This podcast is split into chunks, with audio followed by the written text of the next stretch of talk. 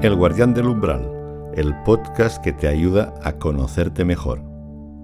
Soy Alex Santos, médico hipnoterapeuta.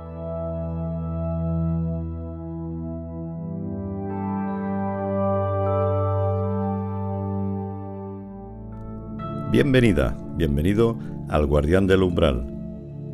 En ese proceso de autoconocimiento, tras revisar el nivel emocional, el sistema de creencias, de valores, llega el momento de prestar atención al sentido de identidad, de quién eres realmente y de cómo te expresas en el mundo. Uno de los objetivos del guardián del umbral es ayudarte precisamente a expresar el potencial latente. Bien, pues este va a ser el tema de este episodio y de los siguientes. Hablarte sobre la identidad, la autoestima, la gestión de la sombra y luego el tema de las relaciones interpersonales. Porque para el sentido de identidad también es importante el cómo nos perciben los demás. Bueno, pues un primer paso para conocerte mejor es prestar atención a tu esencia, reconocer quién eres. Y ahí hay que hacer ya una distinción basada en la psicología del inconsciente de Jung, en que se diferencia la conciencia profunda de ti de lo que es la mente ego, asociada a la personalidad, la máscara. Eso es importante porque tú eres las dos cosas, o sea, eres la conciencia normal del día a día y también eres esa esencia a la que puedes acceder con más facilidad en estados de trance o en estados ampliados de conciencia.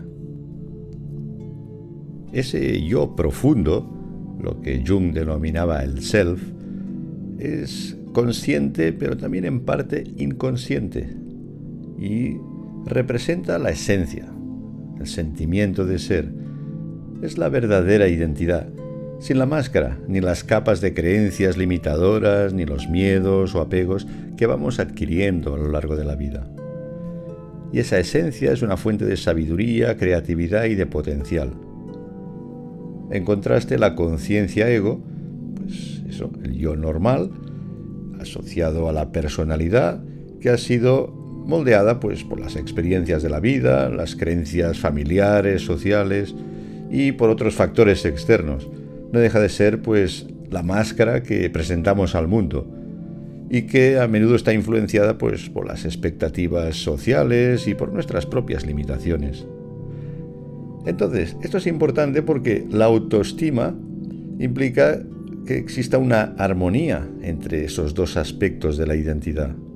Y cuando por circunstancias pues de la infancia, la influencia de padres, de cuidadores y también por los fracasos y decepciones que se producen a lo largo de la vida, pues se puede ver afectada esta relación entre la esencia y la conciencia normal, ego, y eso afecta a la autoestima, produce una baja autoestima, que para recuperarla necesitas establecer una nueva relación contigo entre esa conciencia profunda y la conciencia ego, de tal manera que puedas expresar lo que llevas dentro y transformar todo aquello que te ha estado limitando.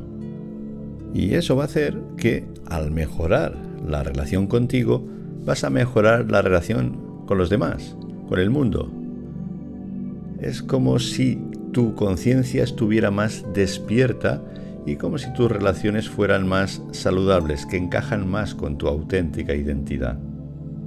Así pues, la pregunta que ahora se plantea es ¿cómo mejorar la autoestima?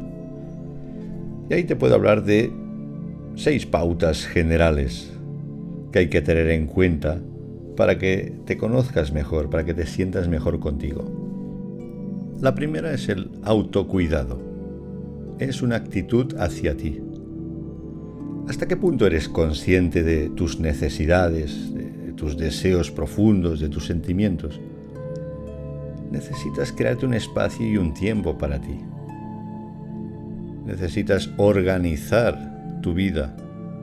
Eh, por ejemplo, los hábitos diarios de alimentación, de sueño, de actividad profesional, ejercicio físico, que exista un equilibrio en todo esto. De lo contrario, si trabajas en exceso, si no te cuidas, si comes mal, viene a ser una forma de maltrato. Te estás maltratando. Así es difícil que te puedas querer a ti. Por lo tanto, un primer cambio de actitud va a ser ese autocuidado. El segundo punto para mejorar tu autoestima es reforzar el autoconcepto. Ser más consciente de quién eres, tener una mejor autoimagen. Para ello es necesario prestar atención a lo que haces bien, recordar tus éxitos. Es como crear una nueva forma de comunicar con el mundo. Porque a veces ocurre que, claro, los problemas del día a día, frustraciones, tensiones del pasado, generan la tendencia a hablar siempre de problemas, de dificultades, de fracasos. Todo ello afecta a tu imagen y además hace que no te sientas bien contigo, como que te olvidas de que hay cosas que te salen bien. Cuando hay una baja autoestima es normal que exista esa tendencia a sobredimensionar los fracasos y no prestar demasiada atención a los éxitos. Por tanto, necesitas poner conciencia en ese nivel. Recordar que hay cosas que las haces bien y que has tenido éxitos. Y eso va a influir en tu forma de comunicar, de expresarte en el mundo, tanto contigo como con los demás. Tercer punto, mejorar las relaciones personales. Debes ser consciente de cómo te estás relacionando, no solo contigo, sino con los demás. Una cosa son las relaciones que se establecen pues, en el trabajo, los vecinos, con personas con las que te encuentras por la calle. Y otras son relaciones más profundas, íntimas, en que puedas compartir lo que sientes, tu visión del mundo, ese tipo de relaciones en las que sientes que la persona te ve, sí que aumenta la autoestima. Cuando la persona te valora, te quiere. Lo que ocurre es que no es tan fácil establecer ese tipo de relaciones profundas. Todo va en proporción a cómo te relacionas contigo. Y cuanto más te aceptas y más expresas tu autenticidad, pues más facilidad para atraer ese tipo de personas y eso sí que te aumenta la autoestima. Bien, el cuarto punto, asertividad. El tener una actitud asertiva, no necesariamente agresiva, en el sentido de definir límites y de atreverte a hacer cosas, a decir lo que sientes o lo que piensas que tienes que decir. El no hacerlo te va creando tensión interna y te va reduciendo la autoestima. En cambio, en el momento en que te atreves a hacer algo que normalmente no harías, eso te va a ayudar a sentirte mejor contigo. Enfrentarte a tus miedos, superar retos, todo eso va a contribuir a que te sientas mejor, a que seas más tú. Porque ese potencial está en el inconsciente. Son habilidades que todos tenemos. Forman parte del arquetipo del guerrero. Y en la vida, pues a veces hay que actuar con esa actitud de determinación, de fuerza, para conseguir las cosas que tú quieres, para defender tus valores, tu identidad. Bien, quinto punto para mejorar la autoestima. Cambio de creencias. Un cambio de mentalidad, de revisar tus diálogos internos negativos, sobre todo creencias limitadoras en cuanto a que no vales o no eres capaz. Y eso supone un proceso largo de transformación para poco a poco ir sustituyendo esas creencias limitadoras por otras que sean empoderadoras. Eso lleva también a generar una nueva filosofía de vida. Tienes que encontrar el significado profundo a tu vida porque eso te permite conectar con el potencial, lo que llevas dentro, hacer tu aportación, tu contribución única al mundo. Evidentemente eso te hace sentir bien contigo. Bueno, pues el último punto para mejorar la autoestima es, es la responsabilidad, conciencia de que tu vida depende de ti. Eso también va a suponer tomar conciencia de las dificultades, del paso del tiempo, de la muerte. Todo eso hace que cuando las cosas van bien agradezcas más el hecho de vivir y te des cuenta de que, a pesar de que hay una parte de que va a depender de las circunstancias o de la suerte o de lo que tú creas, una parte sí que depende de ti. Tú eres responsable de tu realidad.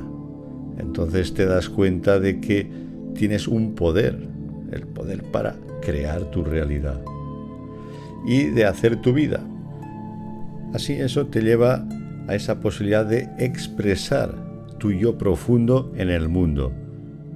Así pues, para aumentar la autoestima necesitas cuidarte, reforzar tu autoimagen, mejorar tus relaciones personales, definir límites y mostrar tu asertividad.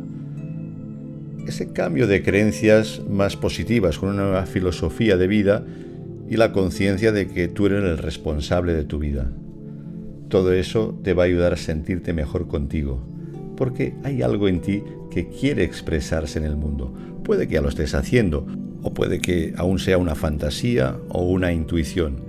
En cualquier caso, no debes juzgarte si lo que tú aportas tiene valor o no, sino que tu responsabilidad es expresarlo. Eso va a hacer que te sientas mejor contigo y con el mundo.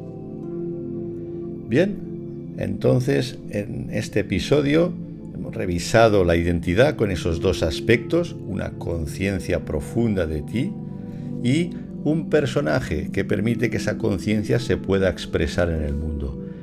Y la autoestima sería la relación entre ese yo profundo y la conciencia normal, la conciencia ego, que es la que está influida por el mundo. A medida que tú tomas conciencia de tu yo profundo y lo expresas, mejora tu realidad. Ahora bien, para ayudarte en ese proceso, en el siguiente episodio te voy a guiar en un trance para reforzar el sentimiento de ser. Así que hasta aquí este episodio de El guardián del umbral. Si te interesa ese tema, te suscribes al podcast o también te puedes suscribir al canal de YouTube Hipnoterapia me puedes seguir en Instagram, Alex Santos Hipnosis, o consultar la web hipnoterapia.com. Gracias por tu atención y hasta pronto en El Guardián del Umbral.